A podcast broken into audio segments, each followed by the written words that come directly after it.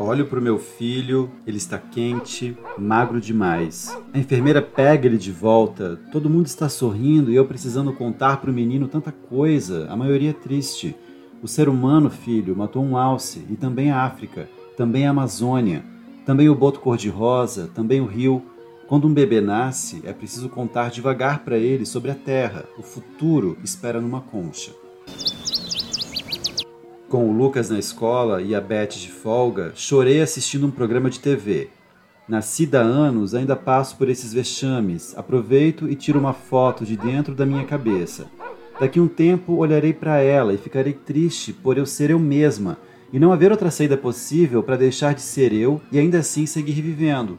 Reencarnar numa mosca deve ser coisa breve e por isso boa, um flash e depois a morte de novo. Uma mosca sabe que moscas morrem?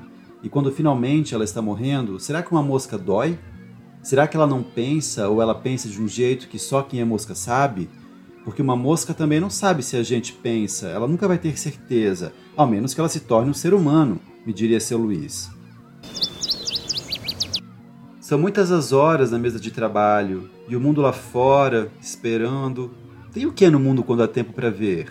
Quando eu tenho tempo para ver, nada acontece no banco da praça ali tudo escorre e tudo é perda, mesmo quando estou fazendo o que imaginei que gostaria de estar fazendo. Mas ao fazer bate aquela sensação esquisita de ainda estar viva justamente nesse ano, exatamente nesse corpo que sou eu. As pessoas sabem meu nome, me chamam, então eu existo ao mesmo tempo que sou invisível na multidão. O moleque não era nem nascido e já tinha gente pensando na sua profissão. O trabalho é por tantas vezes a maior tristeza da vida de uma pessoa, e é só nisso que certos pais pensam, no filho crescendo e sendo alguém, sendo que esse ser alguém envolve tudo, menos ser.